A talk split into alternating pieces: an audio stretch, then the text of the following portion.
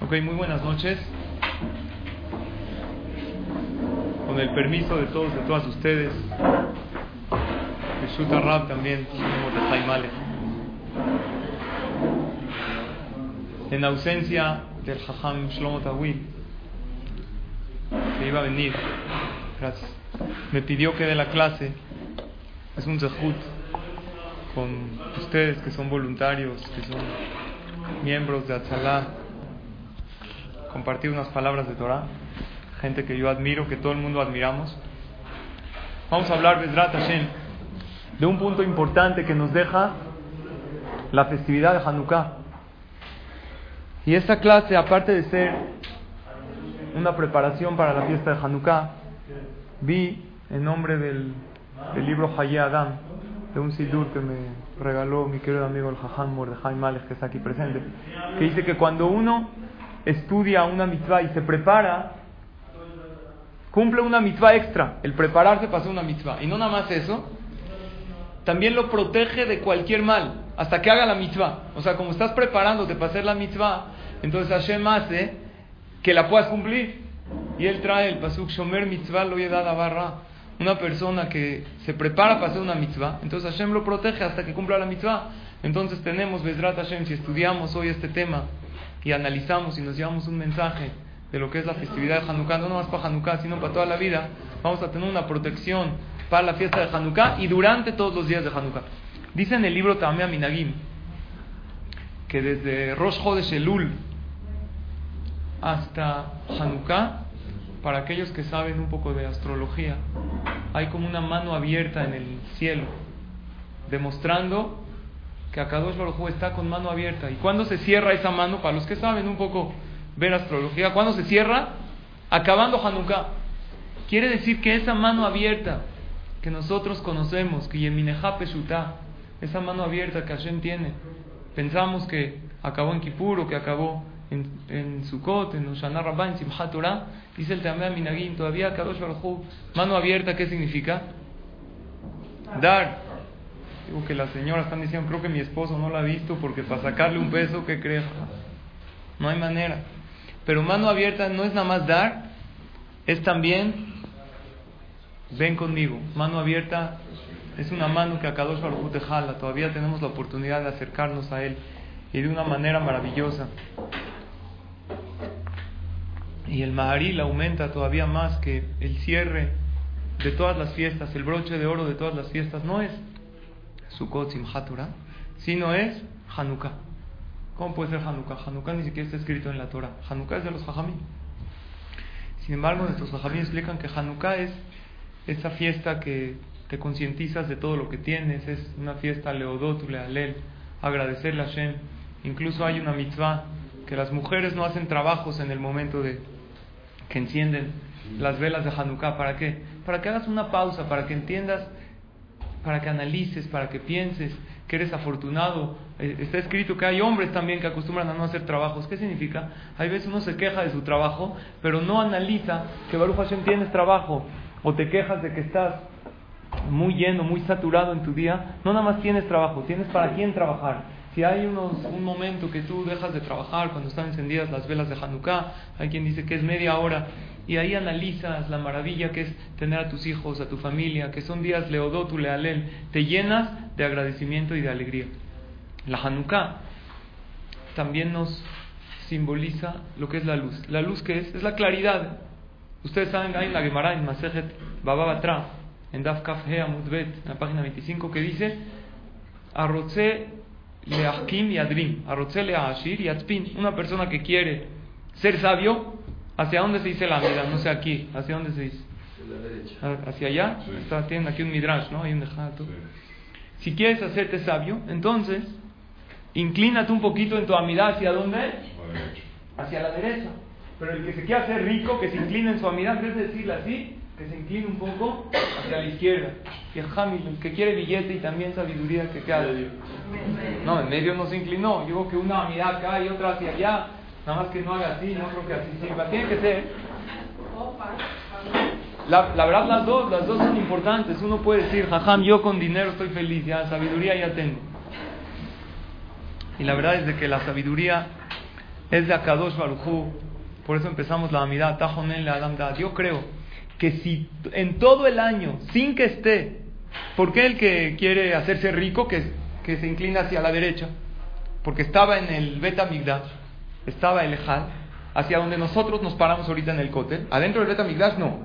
Pero si donde tú te paras ahorita en el Kotel, estaba el Kodesh HaKodashim, la menorá, hacia la derecha, y el Lehem Apanim, que es la mesa donde están todos los panes, que representa toda la parnasá, toda la abundancia, hacia la izquierda. Entonces, hacia la derecha, de por sí todos nosotros decimos la mirada hacia dónde? El que está fuera de Israel. Aquí estamos, en tierra azteca. ¿Dónde dices la mirada? Hacia Israel. Estás en Israel, hacia Jerusalén. Estás en Jerusalén, dice el Shulchan Aruch, hacia el Bet estás en el Bet hacia el Kodesh HaKodashim. Entonces, una persona que quiere recibir esa luz de la menorá, esa sabiduría, ¿qué es la sabiduría en la vida? Ver claras las cosas. ¿Cuántas veces una persona necesita claridad? Necesita ver claro el camino. Una persona tiene tantas dudas. No, uno no lo ve claro en la parnasá, otro no lo ve claro en el shalom bait, otro en la salud. El que quiere sabiduría, ¿todo bien? Sí, es Le sonó a todos juntos, qué raro. Increíble. Que se incline hacia la derecha. Si esto funciona todo el año, yo creo que en Hanukkah más todavía, porque ¿cuándo es la fiesta de la menorá? Hanukkah, tenemos ocho días que te puedes inclinar hacia la derecha, y más si rezas en el Bet Knesset, y más si está ahí la Hanukkah. Imagínense esa luz tan grande que todos podemos tener. Lo podemos hacer en esta fiesta. El Shulchan Aruch dice que qué pasa a alguien que no tiene para no tiene dinero para comprar aceite o velas para Hanukkah, ¿qué tiene que hacer? Tiene que alquilar, tiene que rentarse a sí mismo, trabajar para comprar. Y si no tiene, no encontró trabajo, dice la alhaja, mujeres que su to vende su ropa, que pida prestado. Si no encontró nadie le presta, que venda su ropa, pero que compre. ¿Por qué? ¿Cuál es el mensaje aquí? Si nosotros sabemos que Ones Rahamana Patria, alguien que no puede. Entonces la Torah lo exentó. ¿Por qué en este caso tiene que vender su ropa? Aquí hay un mensaje muy grande. Esa botellita pequeña que encontraron aquellos héroes, los Hashmonaim, que duró ocho días. Tenía para un día, duró ocho días, ¿no? Siempre nos enseñaron, duró ocho días. El aceite de un día, ocho días duró, ¿no? En el kinder. Yo digo que no duró ocho días, duró miles de años. Seguimos encendiendo todavía. Son millones y millones de velas que se han encendido. ¿Por qué? Por eso pequeño. La alajá nos dice, afil una anía, afil un pobre que piensa que no tiene nada, él también tiene que cumplir la mitzvah. Porque todo el pueblo de Israel tenemos mucho que ofrecer, tenemos mucho que dar. Cuando alguien piensa que no tiene nada que ofrecer en la vida y no tiene nada que dar, pues no da nada. Pero cuando tú sabes que tienes un potencial, generalmente funciona así. Cuando una persona sabe que puede lograr algo, que lo multiplique por 10 y eso es lo que realmente puede lograr. Porque todos nos autolimitamos. Y aquí los hajamim nos enseñan que hasta un pobre tiene la mitzvah de vender su ropa. ¿Por qué? Porque tú también puedes encender eso. Y eso que tú crees que dura ocho días, que dura un día, no nada más te va a durar ocho días, te va a durar muchísimo. Te va a durar muchísimas generaciones. Rabbi Heskel Levinstein dice que él cuenta que en Rusia, cuando los fríos, las temperaturas ¿Cuánto, cuánto hace? ¿Qué temperaturas hay? Menos 30 grados bajo cero. Aquí hace 14 grados, todos están helando, todos así, chamarra. 30 grados bajo cero. Había una situación de un frío muy, muy extremo. Entonces, había una ley. La policía obligaba a todos a limpiar toda la nieve, todo, se hacía hielo ¿Por qué? Porque si había nieve en la calle, ¿qué sucedía? Era un peligro muy grande. Ese hielo hacía que las carretas se resbalen y provocaba accidentes. Entonces cada quien tenía una obligación por parte del gobierno de limpiar la entrada de su casa. Entonces la primera semana la gente se levantaba con la pala a limpiar, pero ya después un día, dos días ya te aflojera, a ver, párate a las 7 de la mañana que pasaba ahí la policía. Entonces hicieron un acuerdo los vecinos. Uno se paraba, le chiflaba a los demás y todos salían y ¿qué hacían? Agarraban la pala y ya, la hacías ahí al calimán, así como si te estás quitando algo. Entonces la policía pasaba, aunque veía tu casa llena de nieve, te veía con la pala en la mano que decía ya no eres merecedor de una multa, porque aunque se está haciendo algo, le está moviendo, está haciendo algo. Dice la vieja, es que Levistein eso es lo que Hashem espera de nosotros. Tú tienes un pequeño jarrito, algo tienes que hacer. No te puedes quedar así sin hacer nada. Y aunque hagas eso pequeño, a lo mejor no llenas las expectativas de Hashem. ¿Hashem tiene expectativas a nosotros? ¿Sí o no? ¿Qué creen? ¿Cómo sabes que sí? Depende de lo que tú le inviertes a alguien, se ven las expectativas. Si tú agarras uno de tus empleados, le pones una oficina de super lujo con una computadora muy buena y le das eh, todas las comodidades, le das un celular, le das un coche bueno, ¿qué quiere decir? Que esperas mucho de él. Hashem, ¿qué invirtió en nosotros? Invirtió familia, invirtió parnasá, invirtió salud, invirtió dinero, muchísimas cosas. Eso quiere decir que Akadosh Baruj espera muchísimo de nosotros. Puede ser que no alcancemos las expectativas celestiales o al ritmo que Hashem quiere, pero al tener esa pala en la mano, al poner ese pequeño jarrito, estaremos cumpliendo, aunque sea un poco, y ya Hashem dice, bueno, aunque sea, hizo algo. Una de las cosas que uno tiene que pensar en la vida cuando hablamos de la sabiduría de Hanukkah, ¿qué es ser sabio? Sabio es tener claridad en la vida. Para poder tener claridad, se necesita pensar cada paso. Hay una frase que dice, que no me gusta, no estoy de acuerdo. Dice, la vida es como andar en bicicleta. Si te detienes, te caes. No es verdad, una persona tiene que detener, tiene que detenerse a pensar. Cada festividad judía no son nada más conmemoraciones, es para que llegues a festividad y analices. Si es Leodotu, Lealel, es para que analices qué es todo lo que tienes en la vida y hacia dónde vas. Una persona que no sabe hacia dónde va y qué quiere, tiene garantizado el fracaso en la vida. Nosotros vemos una historia increíble. Jacob y Esab se encuentran. ¿Qué cuenta la Torah en el reencuentro de Jacob y Esab? Según la, el Pshat. Sabemos que hay otras versiones, pero la Torah te cuenta una historia de lo más sentimental. Se encontraron, se abrazaron, lloraron. Ya después le dice, estaba Jacob, vamos a ir juntos. ¿Qué le dice Jacob a esa? No puedo ir contigo porque Adonio de aquí, Ailadim Rakim, tengo hijos, Beatzón, Beabacar, y no puedo ir a tu ritmo. Si yo voy, Bame tu corazón, se van a morir, los niños no pueden seguir ese ritmo. ¿Qué le debería de decir esa? Exacto, le dijo, tú ve, yo te alcanzo según esto que estamos hablando, que en realidad, como, es el chat, la explicación sencilla en la Torah, ¿qué le debería de haber dicho esa? Yo te espero. Imagínate, tú vas con tu hermano, ya tu hermano querido, ¿sabes qué? Vámonos juntos a Acapulco. No, es que tú manejas muy rápido. ¿Qué le dirá el otro que en verdad quiere ir con él? ¿Sabes qué?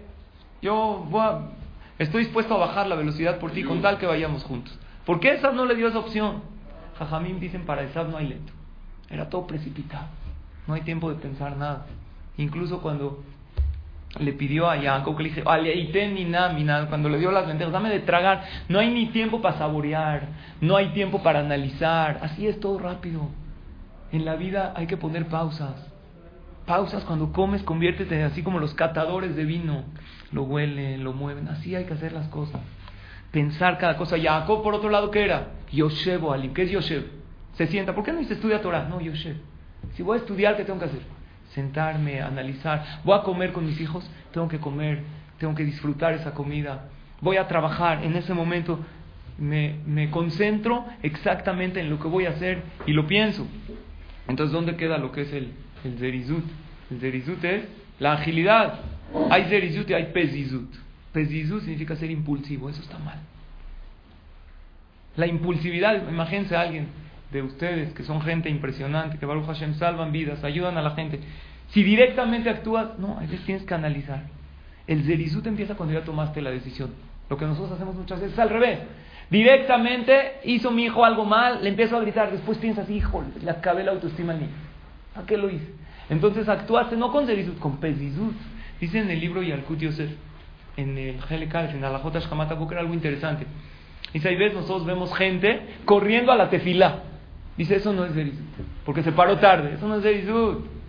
Zerizut es correr a la tefilá con, en realidad con... Eh, porque tiene ganas de pedir tefilá, tiene ganas y se paró a tiempo y está... O no corriendo, se para, se para temprano. Eso es Zerizut. A lo mejor va caminando despacito. Vean grandes rabbanim, van a la tefilá todo el tiempo. ¿Dónde está el Zerizut? El Zerizut está cuando ya decidí.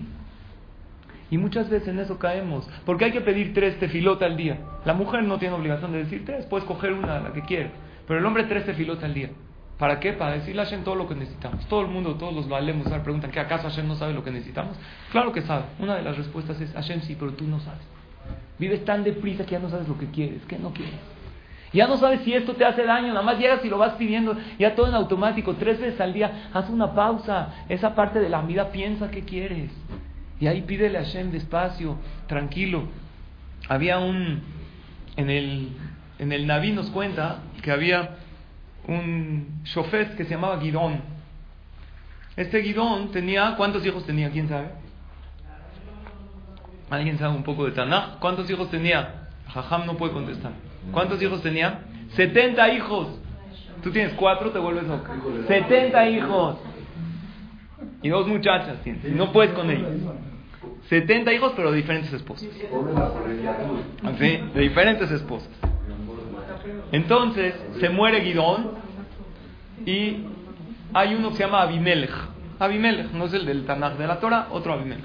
Abimelech era hijo, hijo de una pilegues, de una concubina, decide quedarse con el poder. Pero para quedarse con el poder tiene 70 competidores. Decide matarlos a todos. ¿A quién agarró, dice la Torah? Rentó a Abimelech, contrató a Nashim Rekim Upohazim. Gente vacía y qué? impulsiva. Dice Rashi que no piensan las cosas. A ver, espérate, si yo necesito contratar un matón, voy a ver a alguien que hace bien su trabajo. Él era muy sabio. Agarras gente, sabes que aquí hay lana, ven, mátalo. En el momento ven la lana, va, lo mata. El otro día piensa, ching, ¿qué hice? Pero ya es demasiado tarde. Abimelech agarró a Nashim, no hay que ser Nashim Rekimu Pohadim. Para ser sabio en la vida, hay que poner esas pausas y pensar. Todos sabemos qué es mejor, un jajam o un profeta, qué es mejor. La Gemara dice, Jajam Adif. Un sabio es mejor que un profeta. Y todos nos preguntamos, ¿por qué? Un profeta sabe el futuro, tiene profecía. Hoy en día no hay, pero anteriormente había Nevi'im. ¿Qué es mejor, un Jajam o un profeta? Esta pregunta se la preguntó el rey a Rabbi Nathan Él tenía en Europa eh, contacto con el rey hacían a veces retos intelectuales entre ellos. Y le preguntó el rey Rabbi Natan ¿Por qué dicen que Jajam Adif Minabi? A ver, tú eres Jajam, ¿no? ¿Tú eres sabio? Me dijo, sí. Sí, ya. ¿Se lo saben? No, no lo cuento. Entonces le dijo, no. Le dijo el rey, si tú eres sabio, vamos a hacer un reto. Dime, yo ahorita estoy en tu ciudad, él iba a ver a los ciudadanos. Dime, en una semana yo voy a ir a mi ciudad. Dime por qué, si eres tan sabio, dime por qué puerta voy a entrar. Tengo dos puertas en la ciudad, habían antes, estaban amuralladas, habían portones. ¿Voy a entrar por la puerta grande o por la puerta chica? Entonces le dijo el jajam, ¿tú qué le contestarías al rey? ¿Por cuál vas a entrar? ¿Por cuál entra un rey? Por la grande. Le dijo el jajam, no, espérate, si te digo que por cuál vas a entrar, vas a entrar por la otra y ya me ganaste. Mejor vamos a hacer. Yo voy a escribir mi respuesta en una hoja y la vamos a meter a un sobre y yo la voy a poner con mi sello personal para que no sea violado. Y yo en una semana voy a ir a qué? A visitarte. Y vamos a abrir la carta en mi presencia. Y vamos a ver si realmente yo le atiné a la entrada que usted, su majestad, iba a entrar. Así lo hicieron. Rabbi se abre la carta y le pone, escribe unas palabras, la cierra, la pone en el sobre, se la da al rey. El rey, intrigado a ver qué escribió, no la puede abrir. Llega al portón de su ciudad, va a entrar por la grande. ¿Qué dice? No, seguro, él sabe que voy a entrar por la grande, voy a entrar por la chica. Se va la chica. ¿Qué dice? Seguro él pensó que yo voy a pensar que me voy por la chica, entonces fue por la grande. Ya está a punto de entrar por la grande y dice, no, seguro él pensó que yo voy a pensar, que él pensó que iba a hacer esta estrategia. Entonces por la chica ya se estaba volviendo loco, no sabía qué hacer. Se le ocurrió una idea genial para ganarle al jajam sí o sí. ¿Qué idea? Agarró ahí a uno de sus minitos, le dijo, tira aquí la pared, abre una puerta y por aquí voy a entrar. Entra feliz, esperando al jajam, enseñándole el fracaso. Como un jajam no es tanto así como dicen. Entonces, en ese momento, cuando llega el rabino Natán con el rey, abren la carta y ¿qué puso Rabbi Natan Aishit? Una Gemara. ¿Qué dice la Gemara? Melech Poretz Gader de El rey rompe paredes y entra donde quiere porque el rey hace lo que quiere. El rey no lo podía creer. Le dijo, ¿cómo supiste? Dijo, una persona que es sabio piensa todas las posibilidades. Piensa si la decisión que está tomando hoy es realmente buena para mañana. A Kadosh claro que nos da Jochma, nos da sabiduría. La fiesta de Hanukkah representa la luz, la sabiduría. Y si durante todo el año rezamos hacia la derecha y también hacia la izquierda para que nos dé Parnasá, pero más durante Hanukkah para que Hashem nos dé toda esa sabiduría, la Gemara relaciona muchísimo Hanukkah con sabiduría. Dice el que se cuida en encender las velas correctamente va a tener hijos Talmideh Jamim. Una mujer le dijo a un jajam, dijo, dígame cómo es todas las alajot correctamente para no encender bien. No quiero que mi hijo ahorita se me haga jajam, se me haga... Eh, todo con barba. Yo no quiero tener. Qué bueno que me avisaron que este hijo es Talmideh Jamim. Pero Talmideh Jamim no es alguien con barba que estoy a Torah todo el día. Jajam puede ser tú, puedo, ser yo, podemos ser todos. Jajam es tener claridad qué paso tomar en la vida. Él hasta es mejor que la Parnasa. Besrat Hashem nos puede dar las dos y nos va a dar las dos. Pero el tener la sabiduría es pensar cada cosa. Cuando tú te comportas como sabio, analizas cada cosa, Hashem te da más todavía. El Pasuk dice, Yair Jochma la Hakimin. Hashem a quién le da sabiduría? A los sabios. ¿Qué quiere decir? Tú te comportas con sabiduría, analizas cada cosa. Es de Ujahama, Roeta, Nolad. El que ve que puede salir de las acciones que él hace. Y pensar todas las posibilidades. Por otro lado, nosotros sabemos, hay una pregunta muy conocida, que en Hanukkah todo se impurificó, ¿no? ¿Qué impurificaron los griegos? ¿Entraron al Bet Todo ¿Hasta dónde entraron? Entraron al Betamikdash, al Kodesh HaKodashim, metieron mujeres, pecaron con ellas. ¿Cómo puede ser que entraron mujeres? Si el Kohen Gadol entraba ahí, se moría. Si pensaba en otra cosa, ¿cómo pudieron entrar? Porque ya no estaba la Shejinah. El Kohen Gadol entraba y se moría. Cuando estaba la Shejinah, no se podía pensar en otra cosa. En el momento que Hashem retiró su Shejinah, no destruyó el Betamikdash, porque no llegó hasta tal punto. Ellos lo que hicieron fue, no valoraron. El Bach dice, ni trasluba boda, no valoraron lo que tenían. Entonces no era suficiente como para destruir, pero sí era suficiente para quitárselos por un tiempo, porque a veces Hashem así se comporta con la persona. Nos da cosas maravillosas, pero como ve que las dejamos de valorar, no las retira, porque la naturaleza del ser humano es que no valora lo que tiene hasta que lo pierde. Entonces Hashem nos los retira por un tiempo para que valoremos, y eso fue lo que pasó con Am Israel. Numbechan a 52 años. ¿Saben qué 52 años? Imagínense un Betacnes de todos los Batekenesiot de la ciudad cerrados, cancelados 52 años. No hay clases de Torah, no hay puesto de Torah. No se casaban. ¿Por qué? Porque cada mujer que se tenía que casar, primero tenía que estar con uno de los Reshaim, entonces tampoco se casaban, no podían hacer Brit Mila. ¿Qué pasó con el pueblo después de 52 años? Estaban totalmente desmoralizados, alejados de la Torah. Imagínense un niño que nació en, ese, en esa época, ya tenía 52 años, era ya una persona mayor, era un Amares, Gamur, no sabía nada.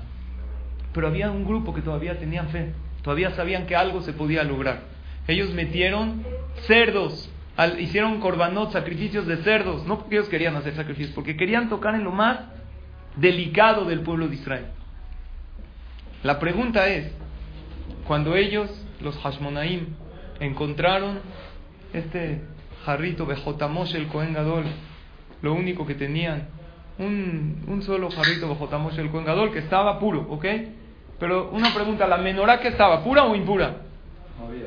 ¿Eh? No había. ¿No había la menorá? ¿Por qué? Ah, la verdad es que alguien me preguntó en el chat de mi familia que si conozco bien la historia de Hanukkah, entonces le dije que hay un, unos shiurim del Jajam de Jaime creo que desde el año pasado, ¿no, Jajam? ¿Los estás dando? Se la, se la robaron. ¿Mm? Hicieron una de madera. Ah, muy bien. Entonces yo, había, yo pensé, entonces gracias por aclararme, Jajam, yo pensé que sí había, porque yo así, la verdad lo leía, Filo, que había, y preguntan, aunque haya, pues echas el aceite en la menorá. Y pues se impurifica. ¿No existe un pirus así, jajam? Entonces estoy equivocado. No se puede ser. En Midrashim todo puede ser. Sí. O sea, yo no, hasta lo leí, no recuerdo, creo que en uno de Rav Shlomo que él pregunta ahí, ¿qué ganas que encontraste aceite puro? De por sí cuando lo echas en la menorá, ¿qué pasa? Se impurifica. Se impurifica. Bijlal, no necesitas aceite puro porque tu otra vez se podía todo prender con impureza. Pero ellos les querían dar un mensaje al pueblo de Israel. El aceite representa la espiritualidad, se dice Hashemen, que son las mismas letras que Neshama. El aceite es aquello que nos da luz. Querían enseñar que aunque se pueda, vamos a tratar de hacer. Si Yashem nos dio la oportunidad de volver a reinaugurar el Bet Amigdash, vamos a hacerlo con la mejor pureza posible. Entonces el Jajam está mencionando que no había menorá. No lo sabía, gracias por la información, pero voy a checar bien. Es uno de los libros de Rav Shlomo Levinstein que ahorita no recuerdo. Él trae ese midrash y pregunta qué ganaban. Y él dice, hicieron una menorá de madera. Porque eso no recibe tumba. La menorá de madera no recibe tumba. Pero una pregunta. Si tú de repente llegas al Bet Migdash, ves a los Koanim, a los Levim, tallando una menorá de madera. Les preguntas, ¿qué, ¿para qué es esta? No, pues para aprender. ¿Por cuánto, cuánto tiempo la van a usar? Ahora la menorá no es tan sencillo. Tenía unas flores a la mitad, castor, bafera, tenía un botón, una flor. Tan, es así que a Moshe Rabbenu, que era el más sabio, se le dificultó y Hashem le dijo, bueno, nada más echa la pieza de oro y se va a hacer sola. Ellos no se hizo sola, la, la hicieron ellos. No sé cuánto, cuánto tiempo les tardó en hacer la menorá. fue muy sencilla. Fue de hierro forrada de madera. Ah, sí, al principio dice Mitjilá, eras el. Eh, sí, sí. después de Shiru, la hicieron de plata, luego la hicieron de oro. Sí, eso es una Gemara Mefures. Tú los ves ahí esforzándose para hacer la menorá de madera y les dices, ¿para qué tanto esfuerzo? No, pues para aprender. ¿Cuánto tiempo ellos pensaron que iban a aprender con esa menorá? Un día. Entonces, tanto esfuerzo por un día. Yo les pregunto, imagínate que vas en su cota, así, un día. Vas en un lugar un día, haces una azúcar por un día. Ya, me voy a otro lugar, o hago tanit, como no sé qué. Pero también si la voy a usar para toda mi familia, toda la semana, está bien. Pero por un día tanto esfuerzo, ellos dijeron sí. ¿Por qué? Queremos dar un mensaje. Esto es lo que podemos hacer. Esto es nuestro pequeño jarrito que ahorita tenemos. Y lo queremos hacer con la mejor pureza. Y en el momento que uno quiere hacer esto con la mejor pureza, de la mejor manera, entonces Hashem lo ayuda. El Yetzer Hará nos marea y nos dice eso todo o nada. Ya, tú que vas a estar ahorita diciendo verajot, si de por sí comes aquí y comes esto y a lo mejor no es tan kasher. Obviamente, por algo que no es kasher no se puede decir verajá. Pero hay gente así que tú le dices, eh, oye, respeta Shabbat, aunque sea en algo, apaga tu celular. No, pero luego me subo un coche. No, eso todo nada. Es lo que puedas, es algo maravilloso. Cada centavo, el que ahorra cada centavo, al final llega a ser una gran, una gran cuenta, una gran cantidad. El Admur de Carlín era uno de los que estaban en los campos de concentración nazis y Y él consiguió de alguna manera increíble meter aceite para aprender Hanukkah en los campos de concentración. Era la primera noche de Hanukkah, consiguieron una pequeña vasija, se prende una sola vela, más el shamosh, pero no necesita, y hicieron la mecha con esta ropa tan delgada que tenían en esos fríos, estaban dispuestos a cortarla con tal de prender la vela de Hanukkah. Entonces los Yehudim que estaban ahí se enteraron que el Admur de Carlín va a prender la vela de Hanukkah y él les daba Jizuk, les daba Emuná y todos se reunieron y él empezó a decir la verajá. La primera verajá, ¿cuál es la primera? La primera verajá que se dice Asher Kideshanu Mitzvotav Etzivanu la Adlikner Hanukkah vi también en el eh, que me prestó el Jajam Mordejai, que me obsequió en nombre del Kaba Yashar, que cada una de las verajot tiene 13 palabras. Después la otra es Baruch Hashem Elokeinu Melech Haolam She'asan Nisim La'avotenu Vayamim Ahem de Cada verajá que dices despiertas las 13 cualidades de misericordia para Hashem. Todos tenemos la misericordia divina. Acuérdense que esa mano sigue abierta desde Rosh Chodesh desde Selijot es como un vallabor que dices en Selijot. A diferencia que lo dices rodeado de tu familia, en un ambiente cálido, de cántico, de alegría. Y juntos los dos, las dos verajot son 26. Dice el Kaba Yashar que la persona que prende la Hanukkah y dice esas dos verajot, la Shejina está con él. En ese momento tienes a la divinidad de Dios, eres como el Kohen Gadol encendiendo esa menorá. No hay que hacerlo así rápido de irse. Como dijimos, todo con tranquilidad, cada mitzvah pensándola. Entonces el Rebe dijo estas dos verajot y después que verajá se dice la primera noche, se acerca una persona y le pregunta, jajam, está bien, entiendo. La primera verajá, la segunda entiendo, está bien, Hashem nos hizo milagros en, en aquellos tiempos, una fecha como hoy. Hay jajamín que dicen, y también vas de En nuestros tiempos tienes que analizar esos milagros que Hashem te ha dado. Pero la explicación sencilla es, en aquellos tiempos una fecha como hoy, pero la tercera verajá, jajam, no la entiendo. ¿Cómo que Gracias Dios que nos diste vida y nos hiciste llegar hasta este momento, en este lugar. ¿Cómo? Nadie de nosotros quisiéramos estar aquí. Está bien, el que está tiene fe y eso, pero gracias Dios que nos diste vida para llegar a este momento. Si lo que nosotros envidiamos son aquellos que Barminan fallecen y los vemos con envidia. Cada uno de esos Yehudim que despertaban y abrían los ojos, muchos de ellos maldecían ese día. Decían, ¿para qué desperté? ¿Para vivir en este infierno, en este mundo? ¿Qué creen que le contestó al Jajam? Dijo, voltea a tu alrededor. Dijo, mira a estos Yehudim que a pesar de la situación difícil en la que se encuentran, siguen con Hashem, siguen con Dios. No merece esto una verajá. Mira, Shehiano, Gracias a Hashem que me diste la oportunidad de ver a un pueblo maravilloso, un pueblo único, que con lo que tienen se esfuerzan para cumplir la mitzvah. La Gemara dice que cuando venga el Mashiach todas las festividades se van a anular, excepto, según una opinión, Hanukkah y Purim. Nosotros pensaríamos que al revés, Hanukkah y Purim son de los Jajamim, eso les restaría importancia. Dice la Gemara. Los, las festividades de Pesach ya no va a tener importancia, porque los milagros que van a pasar en la llegada del Mashiach no van a hacer nada. Ay, se partió el mar ah, no es lo que acabamos de ver. Matan Torah, Shavuot, no va a haber Yetzerara, no hay ninguna hazaña cumplir la Torah cuando no hay Yetzerara. Vamos a ser automatizado, cada quien a la categoría que ya llegó cuando venga el Mashiach, no hay Yetzerara. Sukkot también son milagros de la salida de Egipto, va a haber milagros más grandes, pero Hanukkah y Purim se van a quedar como festividades. ¿No están Jajamín por qué? Los jamim nos explican que estas dos festividades son cosas que el pueblo de Israel las ha vivido durante toda su historia. Purim se parece más como al holocausto, que querían matar a la gente nada más por ser judíos. En la Shoah agarraban un yehudí, lo encarcelaban, lo detenían.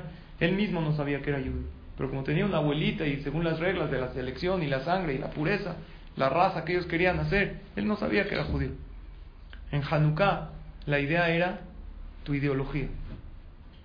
Entonces Hashem es tan preciado para él, porque todavía seguimos viviendo esta persecución al pueblo de Israel.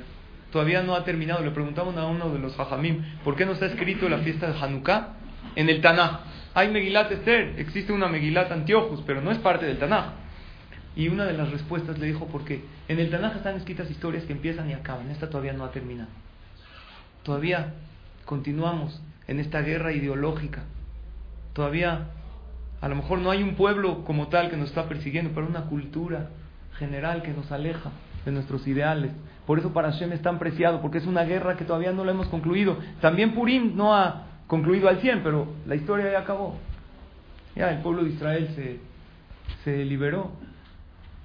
Pero Hanukkah es una historia que seguimos luchando. Cuando un papá eh, imagínense, se va a cambiar de casa o está tirando lo que no le sirve, a lo mejor una pluma que tenía vieja la tira, pero un dibujito de su hijo ese que se lo guarda. Todas las festividades, dice Hashem, esas yo se las di, pero Hanukkah y Purim ustedes las hicieron. Ustedes con su tefilá, ustedes con su emuná, por eso estas son muy, muy preciadas para mí. Si son tan preciadas para Hashem que ni en el tiempo del Bet Amigdash se van a anular, nosotros tenemos que agarrarla con muchísimo más sentimiento. Entonces, ¿qué es lo que debemos hacer si existe una cultura?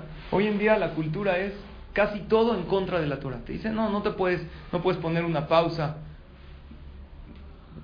con tu teléfono, con los medios de comunicación en Shabbat o en la Tefilá, porque estamos constantemente bombardeados y nos, de información y nos hicimos muy dependientes. No, no te puedes dejar de enojar, nos hicimos muy intolerantes. ¿Saben cuánto es el índice de tolerancia en el tráfico?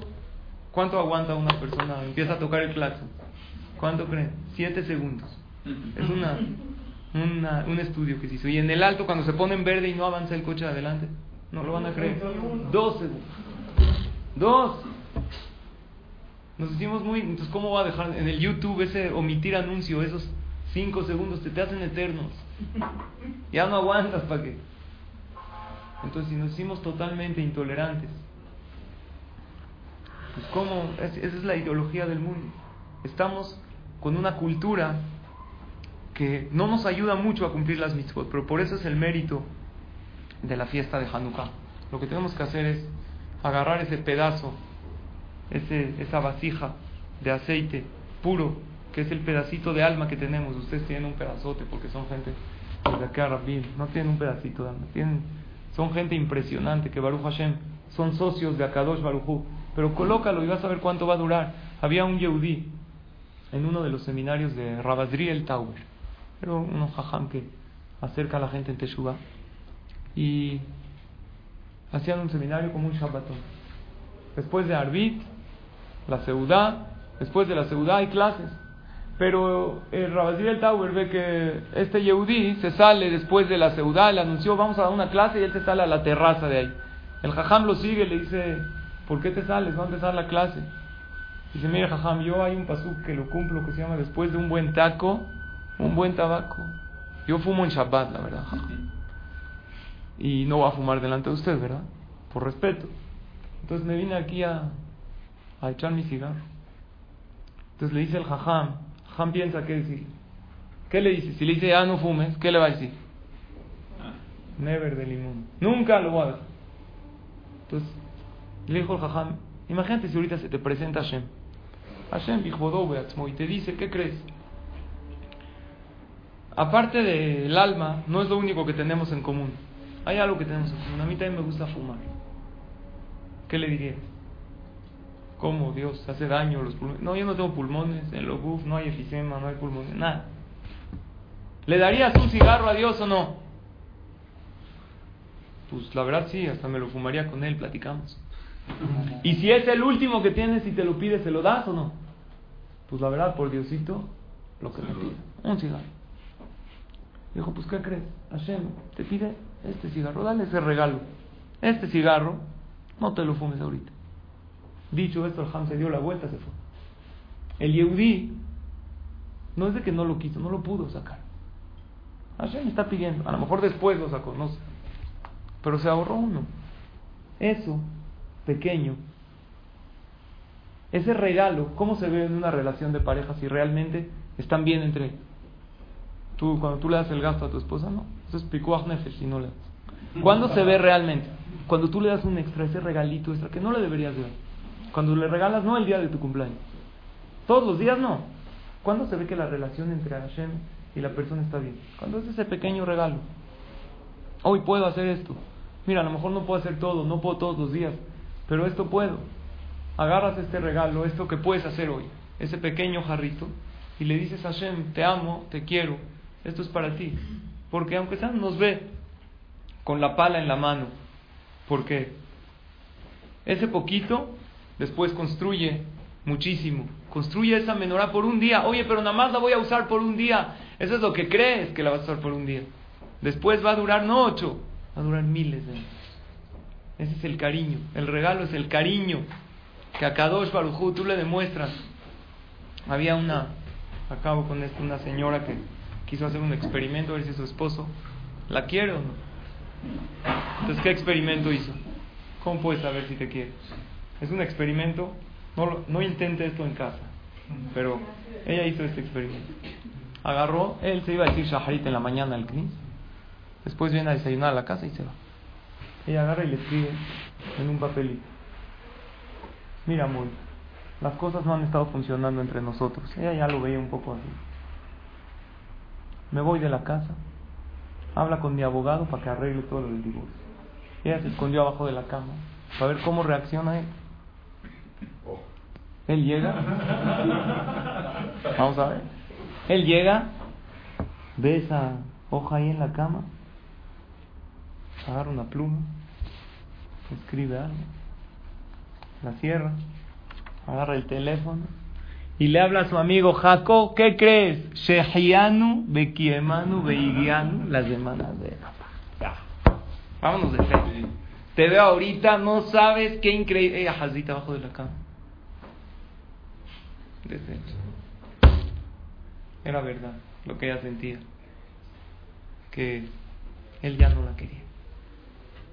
Se va directamente, rapidísimo, ella desecha, sale, ve a ver qué escribe.